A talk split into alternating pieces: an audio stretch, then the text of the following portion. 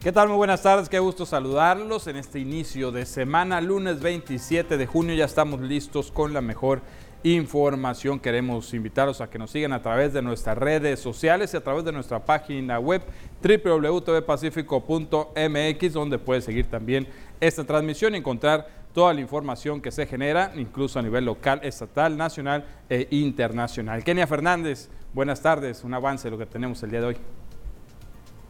Omar Lizárraga, muy buenas tardes. Qué gusto saludarte a ti y a todas las personas que nos siguen a través de esa transmisión en este lunes, inicio de semana. Muy contentos de que inicie su semana con nosotros. Le tenemos información que tiene que ver con la vacunación de COVID-19 y es que hoy arrancó para los niños de 5 a 11 años. Le diremos de qué forma, de una forma pues aparentemente que causó caos. ¿Por qué? Porque solo se abrió un centro de vacunación. Los detalles más adelante. También tenemos temas educativos y es que continúan los problemas en las diversas escuelas de aquí de Mazatlán. De hecho, el día de hoy, padres de familia de la Escuela Leyes de Reforma tomaron las instalaciones, esto como medida de presión porque exigen que los alumnos ya no tomen clases a la intemperie. Esto y más aquí en las noticias.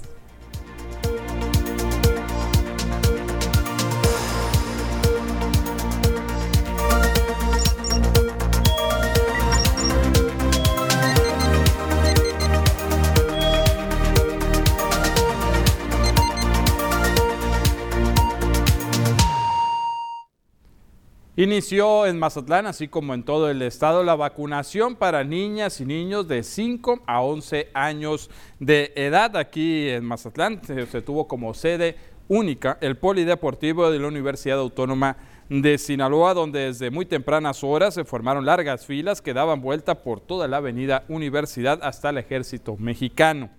Aunque la formación lograba avanzar con cierta fluidez, algunos padres de familia coincidieron en señalar la falta de organización en donde no contemplaron habilitar otros puntos de vacunación provocando estas largas filas que se hicieron bajo los intensos rayos del sol, donde por cierto se presentaron algunos cuadros de insolación que requirieron la atención de los cuerpos de auxilio. Cabe señalar que aunado a las vacunas de los niños y niñas de 5 a 11 años, también en este mismo lugar se aplican vacunas a población de 12 a 17 años y de 18 en adelante, las cuales estarán vigentes hasta el próximo primero de julio. Esto es lo que nos dijeron los papás. Por los niños nosotros la pensamos, está muy fuerte el sol. Imagínate que llegamos ya se nos deshidrataron y la vacuna pues les va a hacer más efecto, así está muy, muy, muy fuerte el calor. Esto está perfecto para que no se nos vayan a contagiar. Está perfecto, pero el solazo no sé, se hubieran organizado de otra manera, que estuviéramos todos adentro. Debería de haber una mejor organización y debería de haber más lugares donde podamos ir para que no esté esta, esta fila, sobre todo exponiendo a los niños, porque están en el sol, están en el calor y no debería de ser así. Debería de haber más sedes, eso es lo que yo pido. Hubieran puesto más sedes, la verdad, porque hace un buen desolazo. Estamos en, en, estamos en junio y ya vamos a entrar al verano y son meses de mucho calor y me da miedo desmayarme porque ya dijeron que se me desmayaron unas personas y pues eso. Y precisamente por la demanda de vacunación que se dio para este grupo de edad de 5 a 11 años en todo el estado de Sinaloa, es que el secretario de Salud en la entidad, Cuitláhuac González Galindo, dijo que se habilitarán dos macrocentros más de vacunación para atender a este sector de la población, pues la fila era muy larga y además actualmente se presentan altas temperaturas. Dijo que para evitar aglomeraciones se habilitarán nuevos centros vamos a, buscar la las otras opciones para poder tener más seguridad con los niños y que no pasen por el calor que, que nos comentaban. ¿no? Nosotros estamos, diario estamos, vamos a estar platicando, mm, después de esta reunión yo me vuelvo a poner a platicar con, con la Brigada Correcaminos y vamos definiendo nuevas, nuevas zonas. Ya les comenté las zonas posibles que serían Hospital Pediátrico y el Polideportivo de la Universidad Autónoma de Sinaloa. Y esta mañana madres y padres de familia de la Escuela Primaria Federal Leyes de Reforma tomaron las instalaciones. Ya no están de acuerdo que sus hijos sigan tomando clases a la intemperie. Madres y padres de familia de alumnos de tercer y quinto grado de la Escuela Primaria Federal Leyes de Reforma, ubicada en el fraccionamiento Infonavit Playas, tomaron las instalaciones de manera indefinida están solicitando a las autoridades que se les cumpla con la promesa de arreglar dos aulas que fueron clausuradas por desperfectos en su infraestructura y por representar un peligro para los alumnos. Estos salones corresponden tercer y quinto grado de primaria y desde el mes de noviembre estos alumnos han estado tomando clases a la intemperie bajo la techumbre del patio central.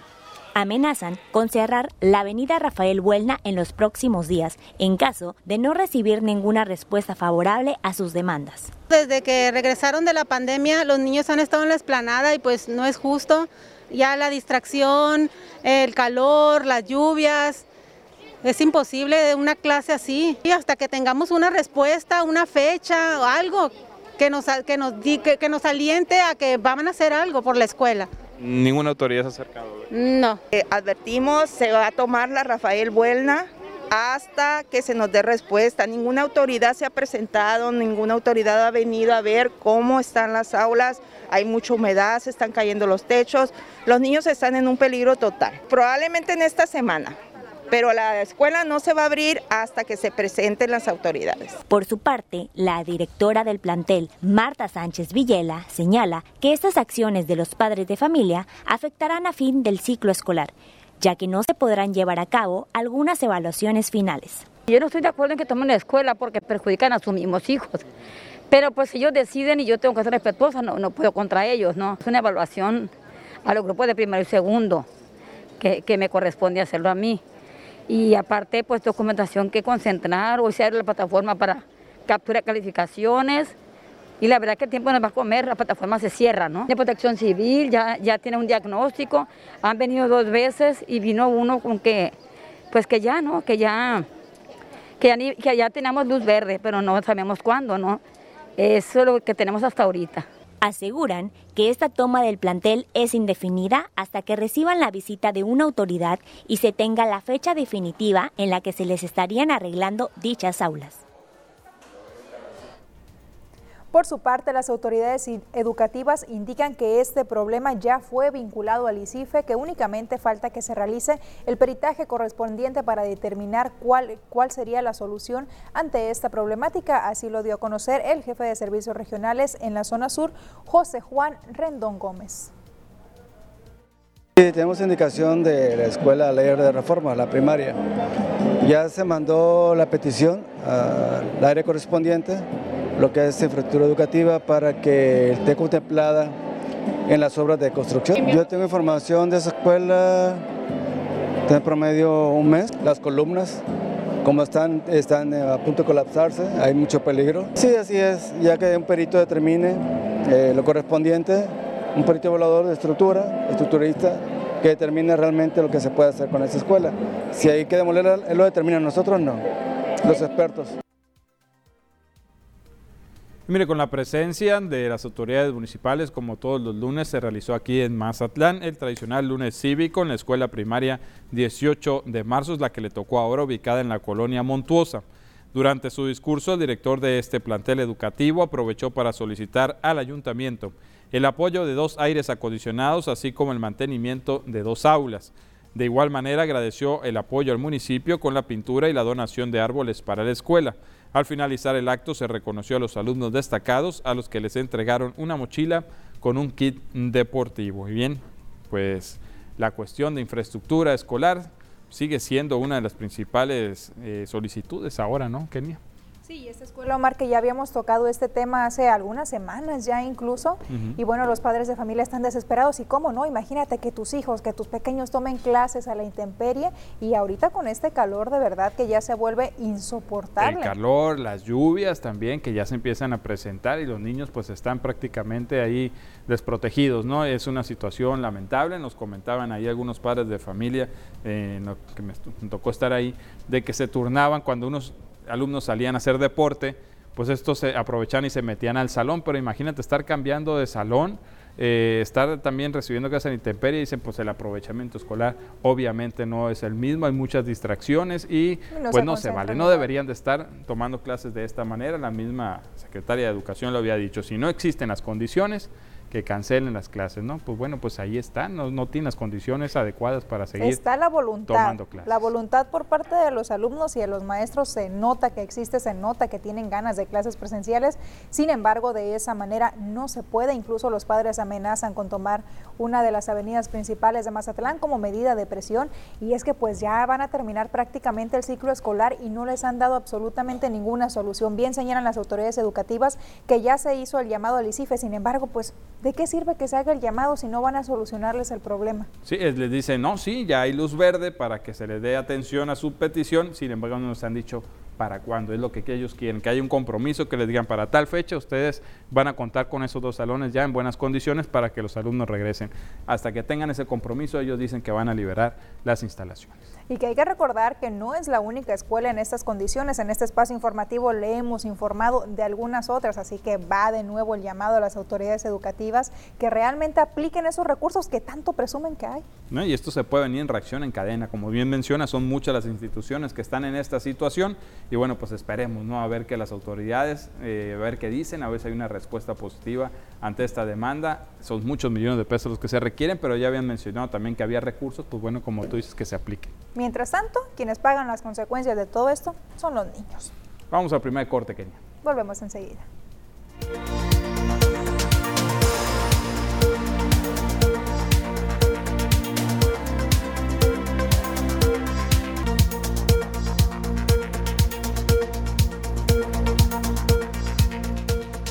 Gracias por continuar con nosotros aquí en las noticias. Es momento de darle lectura a los mensajes que usted muy amablemente nos hace llegar todos los días a través de nuestra línea de WhatsApp 6692 4056 44 es nuestro número de teléfono. Les recuerdo únicamente mensajes vía WhatsApp, no llamadas ni mensajes de otro tipo. También la segunda forma que tiene para ponerse en contacto con nosotros es escaneando el código QR que está viendo en estos momentos aquí en su pantalla. Lo único que tiene que hacer, abrir la cámara de su celular, acercarse a donde está nuestro código QR, lo va a escanear y de esa forma lo va a mandar directamente a nuestro chat de WhatsApp. Ni siquiera tiene que agregarnos a sus contactos. Es una forma muy práctica para que nos haga llegar sus mensajes y como todos los días le digo, la intención de esto es buscar una solución, ser ese vínculo entre las autoridades y la ciudadanía para darle solución a las diferentes problemáticas que vaya, que hay muchísimas aquí en el puerto de Mazatlán. Pero Omar, ¿qué te parece si iniciamos con las que nos hicieron llegar hoy? Bueno, me parece muy bien y vamos a iniciar precisamente con la primera de esta tarde. Nos dicen muy buenos días, hago llegar esta foto y video, nos dicen, de la calle Carretera Pemex de la colonia Ampliación Esperanza. Esta fuga de aguas negras sobre el pavimento, los vecinos de la calle Segunda Emiliano Zapata. Ya no aguantamos en la peste, ya se hizo el reporte a Jumapam y es hora que no vienen. A ver, es un foco de infección. Ponemos ahí el video a continuación, pues es la situación la calle, que prevalece, eh, sabemos que, bueno, se ve más bien, eh, podemos constatar que es una, una fuga de aguas negras bastante grande, eh, llena toda la, la calle y, bueno, pues atento llamado a las autoridades, en este caso Jumapam, para que pues chequen ahí qué es lo que se puede hacer, repito, es en la colonia Ampliación Esperanza. Bueno, pues atento llamado a las autoridades correspondientes para que le den solución a esa problemática. También nos dicen en la avenida Revolución y Quena Moreno sigue una alcantarilla sin tapa que representa un peligro para quienes transitan por ahí, aunque ya se le puso el señalamiento naranja. Bueno, pues en este caso Sí, son los clásicos que ponen de, de- como de Que como plástico, que son como ¿no? unos muros de contención, pero son de plástico y se mueven muy fácilmente. De hecho, a mí me tocó presenciar un accidente de un motociclista ahí que se, eh, no- al parecer no vio la alcantarilla. Los carros por quererle sacar la vuelta a ese obstáculo, pues se abren hacia los dos lados de- del carril y en una de esas el motociclista temió que le chocaran, se abrió y cayó justo en la alcantarilla. Me tocó a mí ver eh, eh, pues ese accidente, ¿no? y que es una vialidad muy transitada, Omar, así que en este caso le corresponde a Jumapam o Obras Públicas tapar esa alcantarilla. Esa alcantarilla es de Jumapam, eh, quitaron la, la tapa y nos dijeron que fueron los mismos de Jumapam quienes la retiraron y no la han puesto. Y enseguida, precisamente en la esquina, hay un registro también que está destapado, es un pozo bastante grande que aseguran que también han caído ya algunos carros ahí. Jumapam, atento llamado, no queremos más accidentes en esa zona y que creo que son de esas obras prioritarias, Omar. Bueno, bueno, de esos detalles, porque no es en sí una obra, pero creo que son a esos que deberían de darles prioridad. También nos dicen que por la avenida Leonismo Internacional, enfrente del Parque Central, no sirven las luminarias, está muy oscura toda la calle. Bueno, pues en este caso, servicios públicos, atento llamado, que además todavía es una turística ahí, Omar. Sí, ¿no? Pues el Parque Central, imagínate, se está convirtiendo un atractivo más muy visitado por muchas personas, tanto locales como turistas, ¿no? Para pasar ahí el día. La verdad que eh, pues sí hace falta la iluminación por cuestiones también de seguridad, no nada más de imagen, ¿no? Entonces, pues atento llamado servicios públicos, municipales y nos vamos con la siguiente donde nos dicen que ayer domingo por la noche, a las 10 de la noche por la calle Bahía, frente al Parque Central, fíjate precisamente el chofer de la Auriga Roja número 21418 se bajó de la unidad para orinar. Esto ante la presencia de decenas de familias y niños que disfrutaban un momento de esparcimiento. Se pide la intervención del delegado de Vialidad y Transportes. Yo estoy seguro que el CAPI nos está viendo y le pasamos este reporte enseguida. Voy a repetir, es el chofer de la Uriga Roja número 21, a ver, va de nuevo, número 21418. 21.418. Auriga Roja, chofer se baja a orinar en la vía pública frente a todo mundo y bueno, pues al parecer no le importa para que pues por favor se tomen cartas en el asunto. Eh, delegado de Vialidad y Transportes, ahí está la queja ciudadana. Sí, no se valen ese tipo de acciones, Omar, y tienen que ser sancionadas. Y bueno, como lo dice, seguramente el CAPI hará algo al respecto. También nos dicen que en la calle 13 de Mayo y Pesqueira hay una gran fuga de aguas negras, ya tiene semanas y el olor es insoportable y las aguas negras van a dar al estero nos hicieron llegar precisamente esta fotografía que estamos viendo en pantalla, precisamente para constatar esta situación, esta incomodidad que están sufriendo los vecinos que habitan ahí, porque se trata de aguas negras que tienen semanas y simplemente no ha habido respuesta alguna por parte de las autoridades municipales, en este caso Jumapán.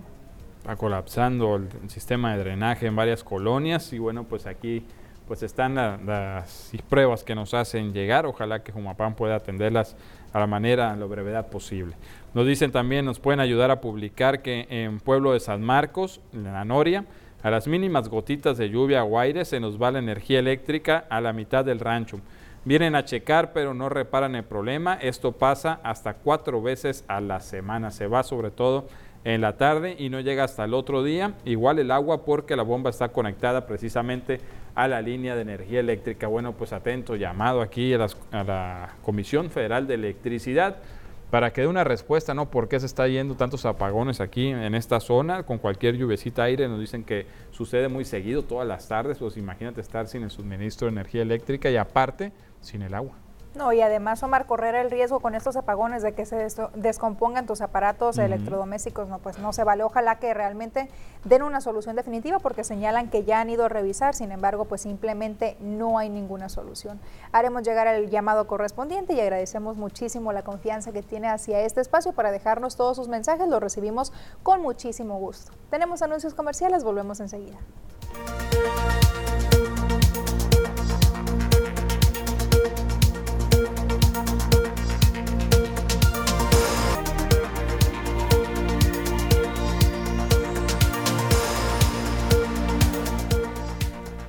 Estamos de regreso, es tiempo de dar un recorrido por la República y ver cuáles son las notas más relevantes que se han generado hasta el momento a nivel nacional. El Instituto Nacional Electoral ha puesto el padrón electoral a disposición de las fiscalías estatales y las autoridades forenses del país para coadyuvar en la identificación de personas desaparecidas, destacó el consejero presidente del INE, Lorenzo Córdoba. El funcionario electoral reveló que hasta el momento se ha logrado la identificación de más de 16 mil personas.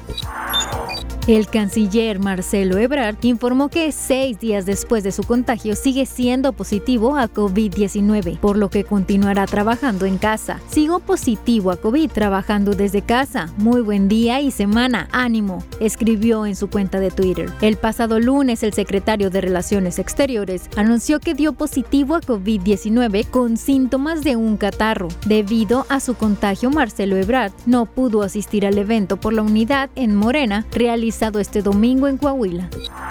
La Comisión Económica para América Latina y el Caribe de la ONU destacó que de 2007 a 2020 se incrementaron los homicidios de menores de edad en México, sobre todo en el segmento de 13 a 18 años de edad, que en su mayoría son perpetradas por el crimen organizado, se cometen con armas de fuego y en espacios públicos. Las clases presenciales en la Universidad Nacional Autónoma de México regresan para este ciclo escolar 2022-2023 en todos los planteles y niveles de enseñanza. Así lo anunció este lunes la institución. La máxima casa de estudios tomó esta decisión gracias a la inmunidad que la población ha alcanzado por la combinación de vacunas y contagios previos, además de que los brotes recientes de SARS-CoV-2 ya no generan en su mayoría afectaciones graves en la salud. El presidente de México, Andrés Manuel López Obrador, planteó al sistema de administración tributaria que elimine la constancia de situación fiscal si en lugar de facilitar las cosas, las complica. Así lo dijo. Comentó que va a solicitar a Raquel Buenrostro, titular del SAT, que informe sobre el tema, ya que hay una instrucción hacia los funcionarios hacendarios de que se simplifiquen los trámites porque el propósito es simplificar. A lo mejor es que había eh, fugas y no se está permitiendo la evasión fiscal, pero ella no los explica. Y si solo este, complica las cosas a los contribuyentes, pues que se quite y niega el presidente Andrés Manuel López Obrador que la violencia en el país esté en niveles nunca antes vistos como aseguran sus adversarios. En la conferencia mañanera de este lunes dijo que el país hoy sería ingobernable si se hubiera mantenido la premisa de los gobiernos anteriores de que la violencia se combate con la violencia. Se refirió nuevamente a lo que se realizó en seguridad en la administración de Calderón y Peña Nieto, donde fue una estrategia fallida e inhumana que afectó muchísimo. Comentó que la mayoría de los mexicanos está consciente de que el problema de la violencia es por la falta de trabajo y de oportunidades, pero solo los conservadores piensan que se pueden resolver los problemas con la ley del talión, con el ojo por ojo y el diente por diente. López Obrador dio a conocer que el próximo viernes primero de julio, en el marco del cuarto aniversario de su triunfo electoral, va a inaugurar la refinería de Dos Bocas en Tabasco y presentará su informe trimestral. Ahí explicará ¿por qué no habrá modificaciones en la estrategia de seguridad? A dar a conocer al país cómo estamos, cómo vamos en lo económico, en lo social, informar más sobre el plan de seguridad y argumentar con datos el por qué no vamos a cambiar nuestra estrategia. Y también en la conferencia mañanera de este lunes, el presidente de México, Andrés Manuel López Obrador, dijo que ya se tiene identificado al grupo de la delincuencia organizada que emboscó a policías en Anáhuac, Nuevo León. Dijo que se está haciendo la búsqueda de este grupo delincuencial que actúa en esa región y se está ayudando al gobierno local. La madrugada de este domingo se registró el ataque de presuntos miembros del crimen organizado contra elementos de la Fuerza Civil en el ayuntamiento de Anáhuac, Nuevo León, dejando como saldo seis policías fallecidos cuatro más lesionados. Los hombres armados se trasladaban en al menos 10 camionetas blindadas cuando emboscaron a los policías. Por su parte, la Secretaría de Seguridad Pública y Fuerza Civil afirmó que los policías heroicamente repelieron la agresión, pero el armamento y el número de personas de la delincuencia organizada lo superó. Sí, lamentablemente se presentó esta emboscada y perdieron la vida policías de Nuevo León ya se está eh, apoyando con fuerzas federales. Bueno, desde que se supo de inmediato, eh, acudió personal de la Secretaría de la Defensa. Bien, una vez que vimos lo que está aconteciendo aquí en nuestro país, vamos a dar una vuelta al mundo, a ver cuáles son las notas más relevantes. El presidente de Ucrania, Volodymyr Zelensky, denunció un ataque con misiles contra un centro comercial en la ciudad de Kremenchuk, donde había más de mil personas. Según Zelensky, el ataque desató un incendio. Cifras preliminares hablan de unos 20 heridos, nueve de ellos en estado grave. Se confirmó que murieron dos personas.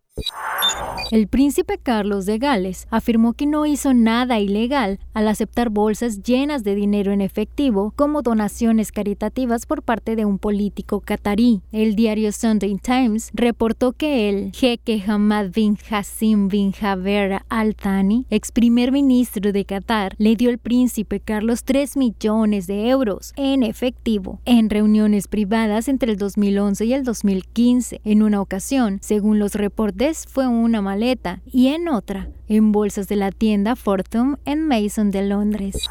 Rusia incurrió anoche en un impago de su deuda externa por primera vez desde la revolución de bolchevique de 1917, lo que aísla al país aún más del sistema financiero global tras las sanciones que le fueron impuestas por la guerra en Ucrania. El Kremlin negó que su país esté en situaciones de impago, pero admitió que a causa de las sanciones internacionales, dos pagos no llegaron a sus acreedores antes de la fecha límite el domingo.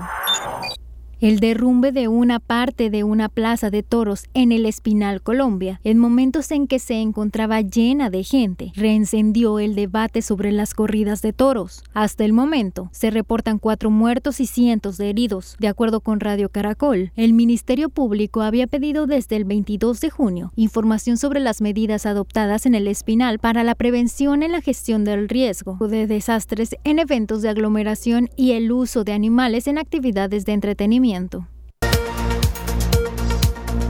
Con esto nos vamos a anuncios comerciales. No le cambie porque tenemos más noticias.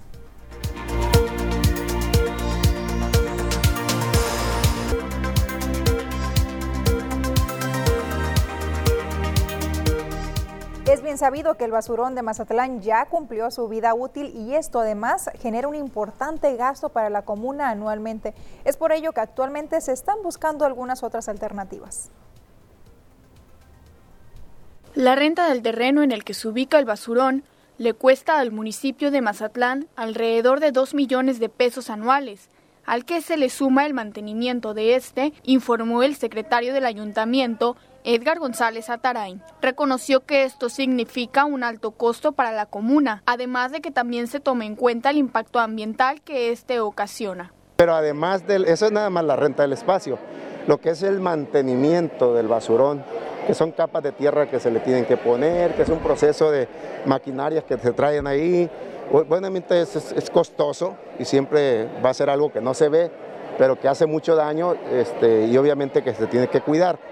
Eh, la etapa de ese basurón pues ya cumplió, no son demasiadas décadas, que ya está, eh, además de saturado, pues ya está muy contaminada el área respecto a que en este lugar trabajan sindicalizados del ayuntamiento y de qué pasaría con ellos de hacerse el nuevo proyecto que está analizando el alcalde Luis Guillermo Benítez Torres, señaló que también se les está tomando en cuenta y que se les pudieran vincular otras tareas. El mismo tema de la, basura, la basura, a ver, aunque tú hagas un procedimiento más moderno, requieres de mano de obra, requieres de, pues, personal, y entonces se buscará el esquema ahí de cómo. González Atarain agregó que el presidente municipal ya se encuentra en la ciudad después de su viaje a Florida, el cual tuvo el fin de confirmar que la empresa que se dedica a tratar desechos sólidos cuenta con la capacidad para llevar a cabo este tipo de actividades. Ahora imagínense subir el faro y tener que regar los árboles que se encuentran hasta la cima. Es una cuestión que representa mucho esfuerzo. Bueno, pues ahí mismo se han ingeniado de una manera para lograr irlos regando con el apoyo de la ciudadanía. Va la siguiente información. Adopte un árbol en el faro es una campaña cuyo fin es ayudar a regar los árboles que se encuentran en el trayecto, ya que para el personal del faro es complicado subir grandes cantidades de agua y debido a la falta de lluvias, la vegetación se está secando.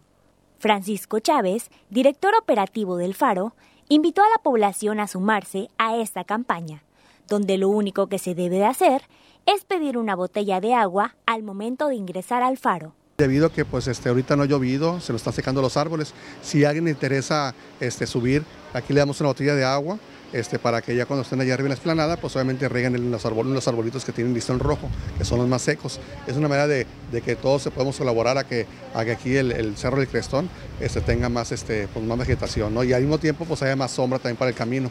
Al momento de apoyar en esta campaña, se sugiere a las personas que publiquen una fotografía en Instagram para que más personas se enteren de este movimiento. Cuando vienen aquí se registran, se registran aquí y en las redes sociales ponemos los nombres de las personas que nos están apoyando con. Es Faro, Faro Mazatlán, aparece en las redes sociales y van a encontrar ahí van a encontrar las historias de, de, Adopta un Árbol. Y aparece en la, final de la, semana, en las redes sociales aparece el nombre de ellos como un agradecimiento por colaborar con esta, esta acción.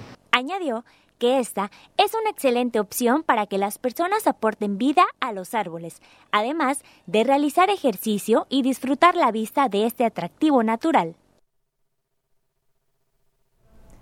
Y en otra información, el sistema DIF Mazatlán busca instalar talleres educativos de regularización durante este periodo vacacional de verano dirigidos precisamente a menores que cursen el nivel básico, así lo informó la directora de la citada paramunicipal, Brenda Borboa Sarabia. Dijo que esto es con la intención de ayudar a los estudiantes que se retrasaron tras pasar dos años con clases en línea debido a la contingencia sanitaria del COVID-19 y que por diferentes motivos algunos no pudieron aprovechar las clases. La funcionaria municipal señaló que hasta el momento se tiene previsto abrirlos en seis centros integral de desarrollo social con los que cuenta esta dependencia en la zona urbana y también en la zona rural. Por Arabia agregó que hasta el momento se encuentran en la etapa de planeación en conjunto con el personal correspondiente. Los niños ahorita están retrasados, absolutamente todos están retrasados en un periodo de dos años, hablando educativamente. ¿Por qué? Porque durante la pandemia fueron años que los niños no se hicieron a la escuela. Entonces hay niños que deberían haber estado ya en primer año y no pudieron. Pasan a tercer año sin haber cursado primero y segundo. Temporada de vacaciones, pudiéramos nosotros como darles unos talleres de reactivación o de eh, regularización. Vamos a ver si es posible este, crear así como programas educativos dentro de los sitios que tenemos en, el DIF. La intención es hacerlo en todos, en zona rural y urbana. Vamos a ver, vamos a trabajar porque tenemos sitios en la zona rural también. Pues no sé, vamos a ver, estamos planeando eso precisamente con el personal de los sitios. Y le pido especial atención para la siguiente nota, ya que pues, se han organizado varios organismos, clubes y también sector empresarial para desarrollar una campaña dedicada a ti con Amor Mujer. Del 25 al 30 de junio se llevará a cabo la campaña Apoyemos con Amor a ti Mujer, que tiene como objetivo recolectar mil artículos de higiene para mujeres que se encuentran en centros de rehabilitación y penitenciarios. La directora del Instituto Municipal de la Mujer en Mazatlán, María del Carmen Ramírez Morales, señaló la importancia de que la comunidad apoye esta colecta, ya que se pretende concientizar y sensibilizar a la población. Los centros de acopio están ubicados en la Plaza Calla de 10 de la mañana a 6 de la tarde y en las taquillas del estadio de fútbol Kraken. Y de igual manera a todas las personas que se unieron a esta causa, que están colaborando a toda la ciudadanía en general. Por eso que enormemente estoy muy agradecida y muy satisfecha de ustedes que se hayan unido a esta causa. Grandes empresas, grandes mujeres, grandes colaboradoras. La titular del InMujer agradeció a las empresas e instituciones que están apoyando esta campaña como Grupo Alerta, Mazatlán FC, Venados, Plaza Calle Mazatlán, entre otras. Algunos de los centros que serán beneficiados en esta colecta son Formando Guerreras AC, Volviendo a la Esperanza, Intercer, Jóvenes de Vida Esperanza y el Centro Penitenciario El Castillo y se graduó la generación número 35 de la carrera técnica en urgencias médicas de Cruz Roja, Delegación Mazatlán. En el marco del Día del Socorrista se hizo entrega de las constancias a siete jóvenes que a partir de ese día se integraron a la benemérita institución para ayudar a salvar vidas. Durante el acto protocolario se tomó protesta a los nuevos elementos que refrendaron su compromiso para servir a la sociedad. En la ceremonia también se hizo entrega de reconocimientos por años de servicio socorristas de Cruz Roja Mazatlán y se rindió un un homenaje a los socorristas que han fallecido. Antonio Méndez Mendoza, coordinador de capacitación, detalló que la carrera consta de un año en el que aprenden con teoría y también con práctica, por lo que dijo están listos para salir a ayudar a quien más lo necesite. Eh, año con año, cada eh, tenemos dos generaciones de graduaciones eh, y las personas que gradúan son miembros voluntarios que van a prestar sus servicios para la comunidad mazatleca. Pues salvaguardar la vida de las personas, ser este, una, un voluntario más en Curroja, poder llegar a cualquier persona que nos necesite, responder al llamado de la comunidad este, y pues ser uno más de la comunidad Hermandad de Cruz Roja. Con esta información nos vamos a otro corte y regresamos con la información deportiva.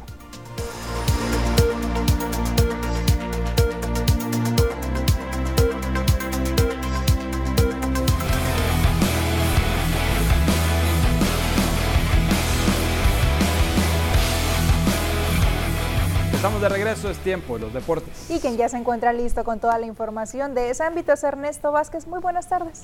Muchísima información deportiva, ¿eh? la verdad es la que tenemos, tanto que a lo largo de la semana le vamos a ir presentando lo que se estuvo generando ¿no? durante el fin de semana, pero vamos a arrancar. ¿Les parece? Muchas gracias. Vamos a iniciar precisamente con temas del el fútbol, ¿no? Sobre todo con el equipo de Mazatlán, que sigue siendo dueño de la Copa del Pacífico, este torneo que se jugó hace algunos meses acá en el Kraken ante el conjunto de Santos Laguna. Es un partido, mejor dicho, ¿no? Mazatlán disputó ante el equipo de Atlético La Paz la Copa del Pacífico en el marco de la inauguración del estadio Guaycura, allá en La Paz. El encuentro se jugó en dos tiempos de 45 minutos cada uno y no fue hasta el 41 que Ulises Jaimes abrió el marcador para poner arriba a los locales 1-0. La reacción de los mazatlecos no se hizo esperar y antes del descanso Efraín Orona emparajó el, el marcador con un gol de cabeza frente al arco rival. Esto tras el tiro de esquina de Marco Fabián que peinó bien el primer poste Roberto Meraz. Para el segundo tiempo el director técnico Gabriel Caballero probó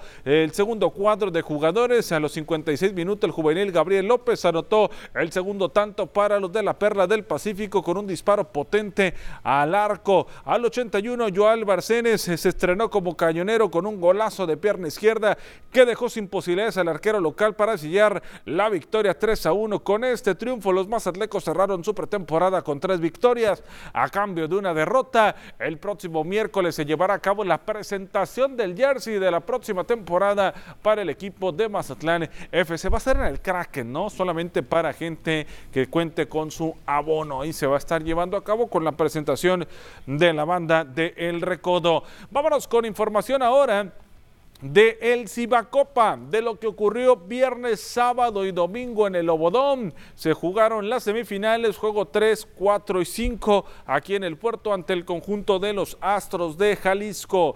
Lo que fue el partido 3, el juego del viernes, el triunfo fue para el equipo de Jalisco, 106 a 71 terminó el marcador, mientras tanto que el sábado la victoria fue para los Venados 95-89, con ese triunfo se ponía la serie pareja 2 por 2 por bando, ¿no? Hasta el momento, el domingo fue el juego 5 y fue para el equipo de Astros por marcador de 97 a 91. Hasta el momento en la serie se encuentra a favor de los Astros de Jalisco, tres juegos por dos sobre el equipo de los Venados de Mazatlán que tendrán que buscar la doble victoria en tierras jaliscienses si buscan aspirar a la final. El juego 6 se estará disputando este miércoles. Miércoles será el partido allá en la casa de los Astros. Por otra parte, el equipo de los Rayos de Hermosillo ya están en la final, derrotaron al conjunto de los pioneros de los Mochis en cinco juegos, en cinco juegos derrotaron a los pioneros, los Rayos se meten a la final, vamos a ver de esta serie si es Venados, logra ganar ante Jalisco, estaría pasando a la final si gana los dos partidos o si no Jalisco sería el otro finalista. Vámonos con información del béisbol, lo que ocurrió el fin de semana, sobre todo con la actuación, ¿sabe de quién? De José Luis Urquidi. El pitcher mazatleco con los Astros de Houston le tocó lanzar ante los Yankees de Nueva York este fin de semana. Lo hizo de gran forma, lanzó juegos sin hit hasta la séptima entrada, pero su impecable labor fue desperdiciada por el bullpen de los Astros que salió sin decisión con una tremenda apertura. Urquidi estuvo intratable en la lomita, algo que lo hizo hacer bien, salió del partido en la séptima entrada, dejando el juego ganado 3 a 1. Al final lo perdieron los Astros, 6 a 3 ante los Yankees de Nueva York en 10 entradas. José Urquidi no aceptó imparable, le decía, hasta el séptimo episodio, cuando el jonrón solitario de Giancarlo Stanton le rompió el sin hit en ese momento. El lanzador tuvo una labor de una carrera con un imparable en 7 episodios, ponchó a 3 y concedió 3 bases por bola, dejando una efectividad de 4.36, enfrentando a 24 bateadores con 100 lanzamientos, de los cuales 63 fueron en la zona de strike. Vámonos con información de lo que ocurrió en el puerto de Mazatlán también este fin de semana en materia del ajedrez, el deporte ciencia que también hubo actividad, ¿no? Porque se llevó a cabo en el puerto el torneo de ajedrez que organizó el Centro de Integración Juvenil, esto con el objetivo de conmemorar el Día Internacional de la Lucha en contra del uso indebido y el tráfico ilícito de las drogas. Para esta edición del torneo se contó con la participación de 80 ajedrecistas, los cuales entraron en acción en cuatro categorías, primaria, secundaria, preparatoria y en adulto. El Centro de Integración Juvenil buscará realizar más eventos deportivos a lo largo de este año, ¿no? Para que haya actividad y sobre todo que el deporte para mí es la, la mejor herramienta para combatir el uso de las drogas. Escuchamos a David Cubarrubias, él es psicólogo precisamente del Centro de Integración y que está involucrado con la realización de este torneo iniciar el primer torneo contra las, eh, de ajedrez contra las adicciones denominado Jaque Mate a las Drogas. Es en conmemoración al Día Internacional de la Lucha contra las Adicciones. Una ya tenemos historia. Hace años, hace como 14 años, estuvieron realizando torneos de manera constitucionaria precisamente para, en estas fechas para conmemorar la prevención de adicciones, para conmemorar precisamente este día tan importante y prevenir precisamente una conducta de riesgo. ¿Por qué ajedrez? Porque el ajedrez es un factor protector que nos va a generar disciplina, cultura, eh, capacidades, habilidades que nos van a permitir afrontar cualquier situación de riesgo. Box, estamos buscando precisamente quién nos puede ayudar a impartir clases de box. Tenemos un espacio de, este, a la disposición para la comunidad quien guste venir y decir, ok, yo puedo ser maestro de box, queremos eh, tener clases de zumba, queremos tener precisamente un torneo de fútbol.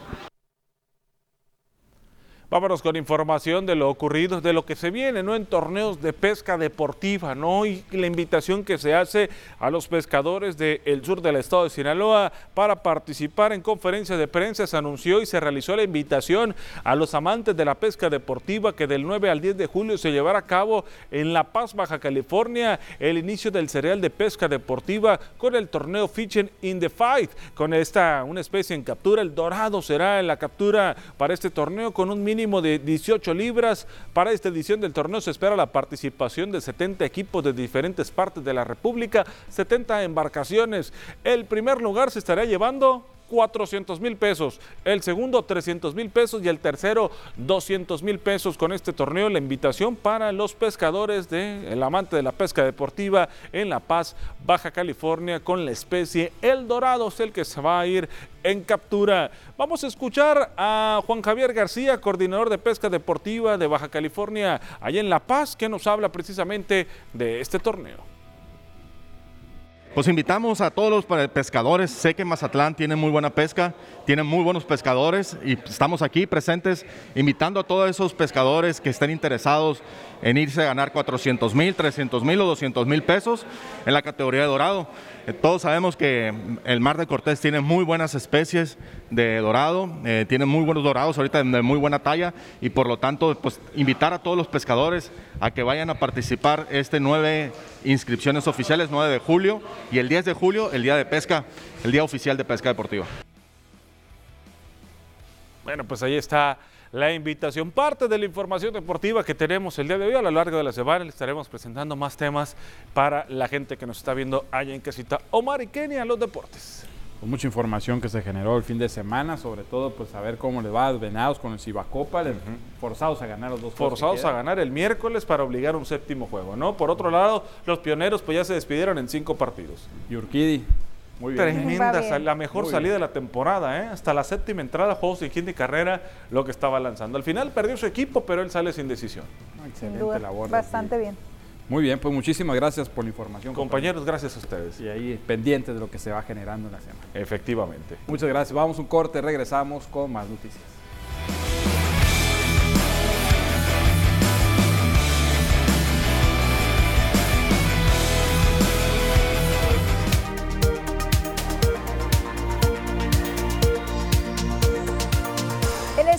De semana lo invito a conocer cómo es que se estarán comportando las temperaturas para los siguientes días. Diana Zambrano ya nos tiene listo el pronóstico con todos los detalles.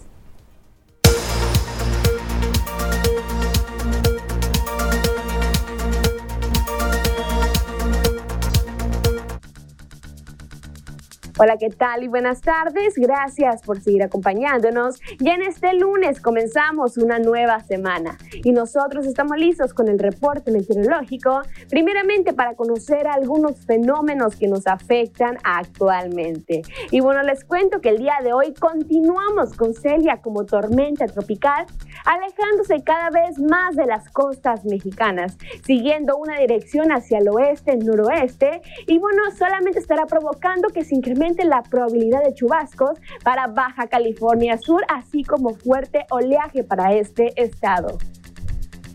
Pasamos a conocer las temperaturas actuales aquí en nuestro país y comenzamos como siempre en la frontera en Tijuana. El día de hoy tenemos una condición de cielo soleada con 28 grados y en el sector de La Paz se mantiene más caluroso con 32 grados, Guadalajara con 26, Acapulco mayormente nublado y en Ciudad de México tenemos condición de cielo totalmente cerrada con 22 grados. Pasamos a conocer las temperaturas actuales aquí en nuestro estado. En Sinaloa, ¿y qué tenemos para el resto de la semana? Comenzando en el puerto de Mazatlán. Aquí tenemos un martes que se mantiene soleado, pero ojo, no hay que confiarse porque miércoles y jueves tenemos precipitaciones y máximas que van a variar entre los 31 y los 32 grados en Mazatlán. Ya en el sector de Culiacán actualmente se mantiene mayormente nublado con 37 grados. Mañana martes disminuye un poco la máxima hasta llegar a los 32 grados y se mantiene para miércoles y jueves con leves tormentas eléctricas, igual para miércoles y jueves y precipitaciones. Para Guamúchil actualmente se mantiene con 36 grados y aquí tenemos máximas también calurosas que llegan hasta los 38 grados para el día de mañana. Condición de cielo nublada en lo que resta de la semana en el sector de Guamúchil. Para Guasave actualmente se mantiene con 37 grados. Igual tenemos una semana que se mantiene nublada con máximas que varían entre los 33 hasta llegar a los 39 grados centígrados para Guasave. Más al norte del estado de Sinaloa, en el sector de los Mochis, en esta tarde se mantiene calurosa con 37 grados y mañana martes incrementa todavía más la máxima hasta llegar a los 39 grados. Igual tenemos una semana nublada y miércoles se prevén leves lluvias para el sector de los Mochis. Respecto a la fase lunar, mantenemos aún en luna nueva, la salida de la luna a las 5 de la mañana con 4 minutos, la puesta de la luna a las 19 horas con 13 minutos, la salida del sol a las 6 de la mañana con 22 minutos y para finalizar la puesta del sol a las 20 horas con 3 minutos. Hasta aquí el reporte meteorológico, espero que tengan una excelente tarde.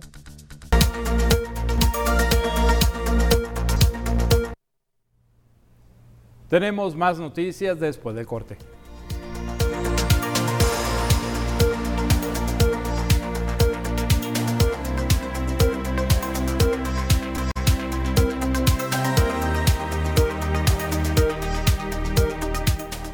La Cámara Nacional de Comercio en Mazatlán calcula una importante derrama económica para la próxima temporada vacacional de verano.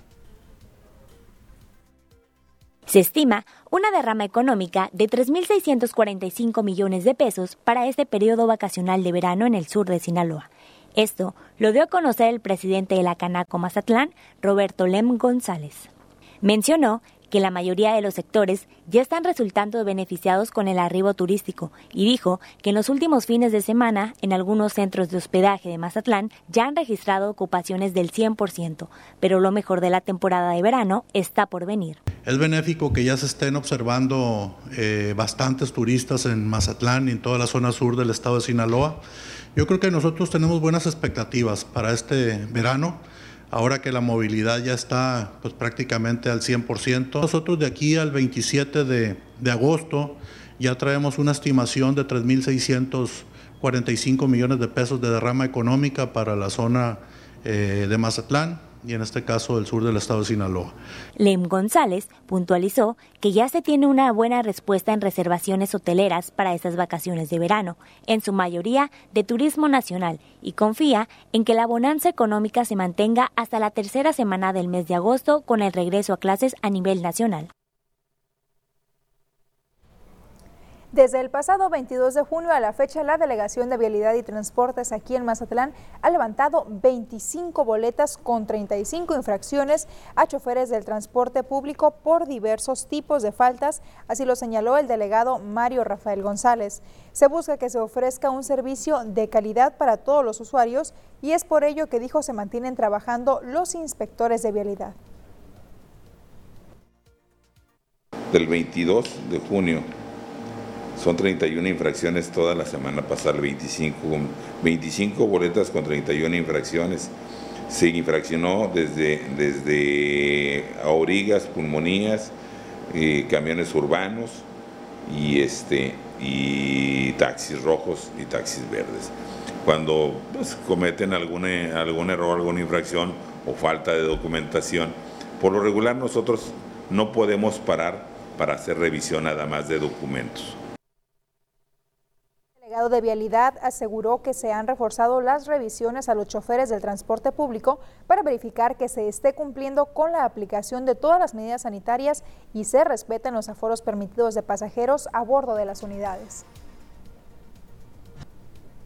La vigilancia sobre el exceso de, pasaje, tanto en aurigas, pulmonías y camiones urbanos.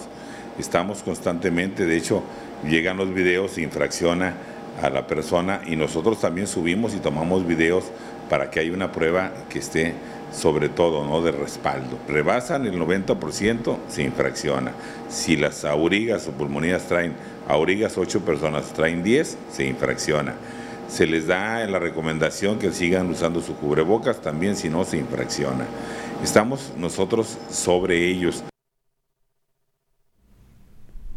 Y tenemos más información que tiene que ver con algo que se generó el pasado fin de semana con relación a una embarcación, un catamarán en las playas de Mazatlán. Esa información que da a conocer Capitanía de Puerto. Dice que en los operativos que se realizan aquí en Mazatlán para revisar las embarcaciones que prestan servicios turísticos, se han encontrado con que no están actualizando su autorización. Así lo dio a conocer el titular de Capitanía de Puerto, José Ángel Treviño Núñez.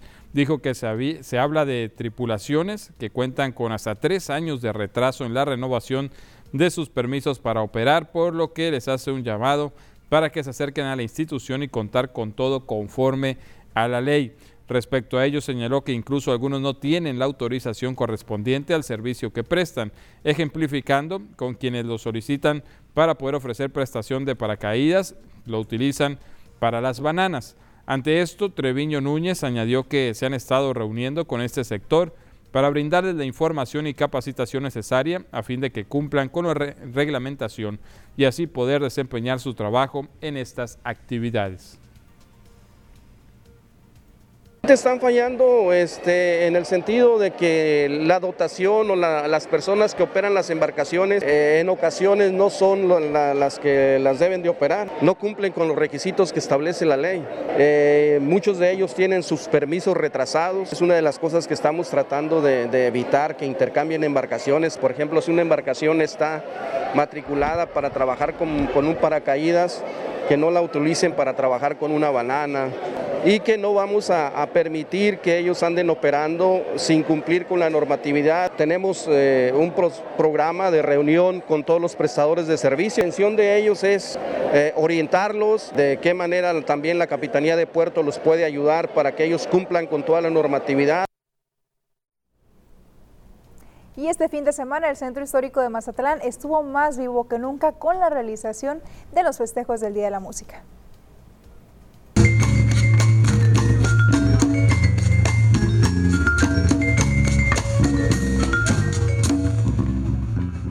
Tras dos años de pandemia, las diferentes actividades y eventos se han reactivado en la ciudad de Mazatlán.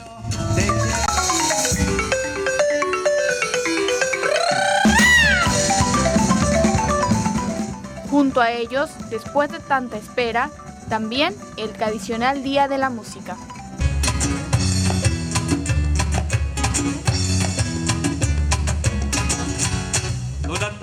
Debido a que este arte forma parte de la vida diaria y para aprovechar el talento mazatleco, desde hace varios años el municipio organiza su celebración. Para esta edición se colocaron dos templetes, uno en la plazuela Machado y en el callejón Liverpool, en el que el primero se utilizaría para el género tropical y el segundo para el rock.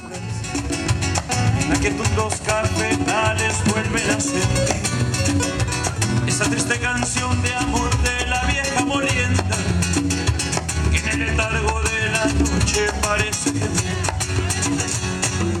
desde las 7 de la noche, dichos puntos de encuentro se llenaron de luces, ambiente, así como de aplausos, gracias a las 10 bandas que dejaron su alma en el escenario. Los asistentes, con el sonido de sus palmas y algunos hasta dejando su lugar para bailar, acompañaron a los músicos.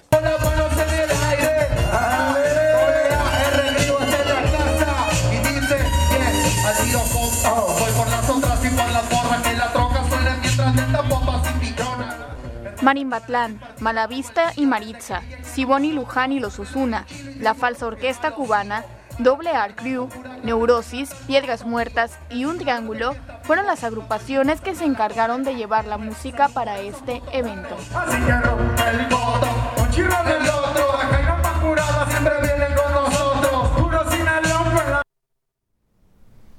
Y con estos ritmos nos vamos a otro corte, regresamos enseguida.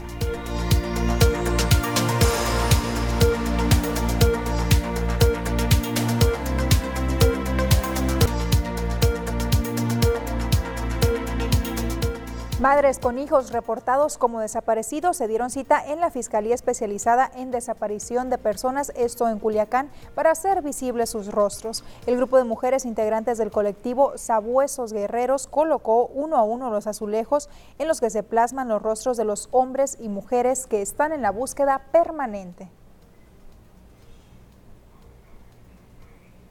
Que sean visibilizados y que sean vistos por todas las personas para que tengan un motivo por el cual ellas nos den la, la razón de por qué están aquí. Vean lo que viene siendo nuestros desaparecidos y pues lo ven en alguna parte, digan, no, pues yo lo vi pegado en fiscalía o en catedral, ya vienen, nos avisan, nos llaman al número de aquí del teléfono y pues es una gran ayuda, la verdad, que sean visibilizados. Por medio del colectivo se pretende visibilizar a las personas desaparecidas y recordar a las autoridades que tienen miles de pendientes con la sociedad. Juana López, Gabriela Valentón y Erika Loaiza integran el colectivo de Sabuesos Guerreras, buscan a sus familiares desaparecidos y en una primera etapa pegaron 20 azulejos.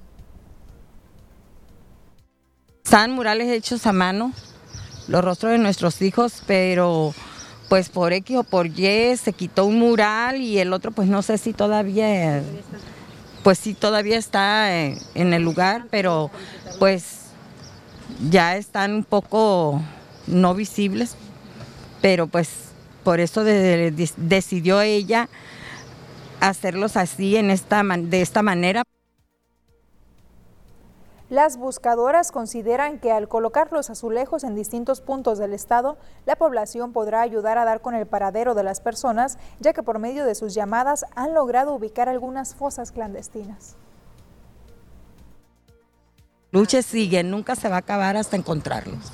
Y que las autoridades y la población en general los ubique de esta manera. Así es, así es, es que la autoridad tiene que que hacer lo posible o lo imposible por, encontrar a nuestros hijos. Personas que ya fueron localizadas desgraciadamente sin vida, entonces lo que para estas mamás se pide es justicia, justicia, la verdad y la justicia para su, su familiar que ya fue encontrado. Que se lleve a cabo el proceso de Así investigación. es, que siga la investigación hasta dar con los responsables. Representantes del colectivo se reunieron con autoridades de la Fiscalía Especializada en Desaparición de Personas, la Subsecretaria de Derechos Humanos y quienes no estuvieron presentes fueron integrantes de la Comisión Nacional de Búsqueda por no tener personal. Y la Comisión Estatal de los Derechos Humanos inició investigación de manera oficiosa, esto para esclarecer el caso de la ex policía Dignora Valdés. Pese a que no han podido tener comunicación con la afectada, la investigación seguirá en curso. El visitador general de la Comisión Estatal de Derechos Humanos, Miguel Ángel Calderón Espinosa, precisó que el objetivo de dicha investigación es el verificar el que no se hayan violentado algún derecho humano, en el caso de Dignora, el derecho al debido proceso. En torno a los resultados que arroje la investigación se tomarán medidas. El cual fue resuelto. Es la, la Comisión Estatal de los Derechos Humanos inició una investigación de manera oficiosa el día viernes.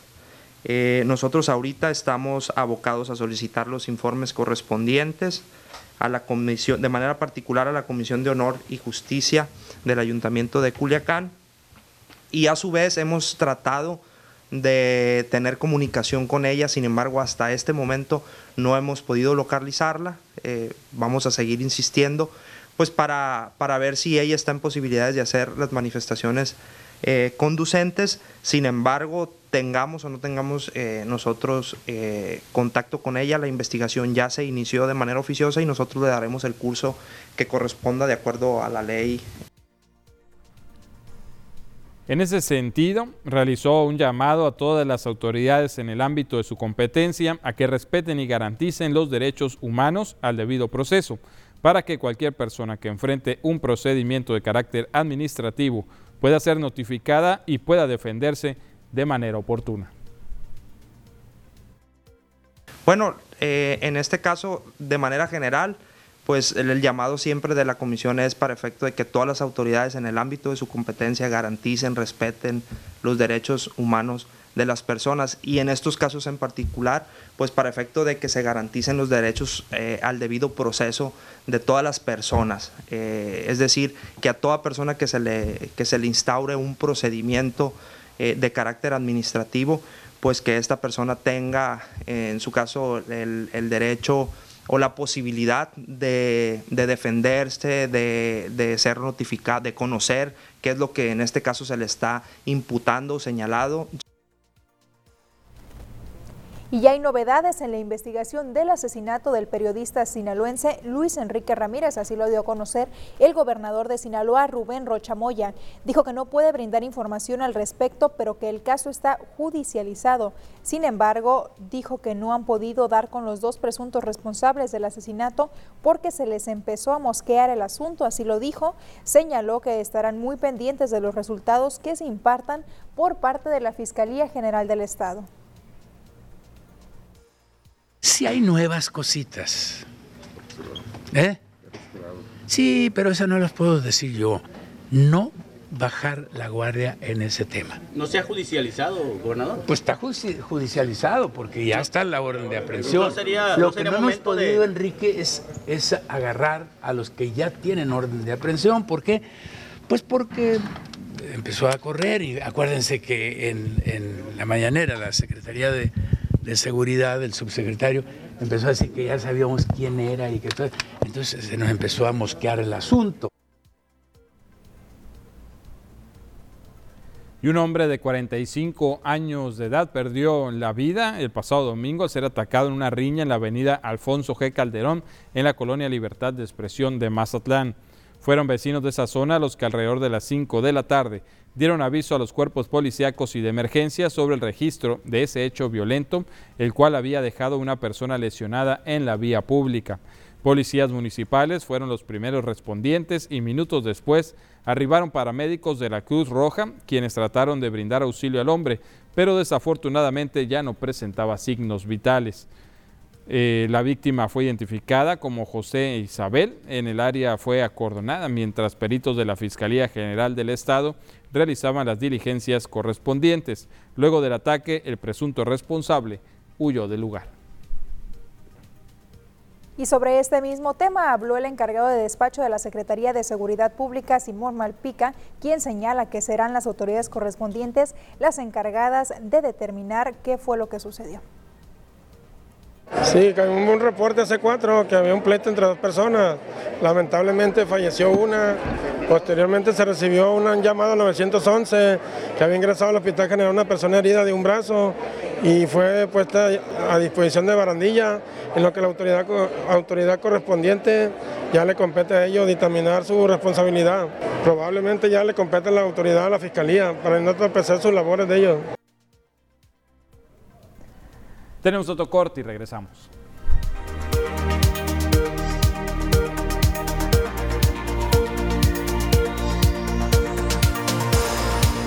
Tardes, gracias por seguir acompañándonos. El día de hoy platicaremos sobre un lugar que si lo ves de lejos puede ser un paraíso, pero es tan peligroso que está prohibido entrar. Hoy platicaremos sobre la isla de las Cobras, ubicada a poco más de 30 kilómetros de las costas paulistas en Brasil.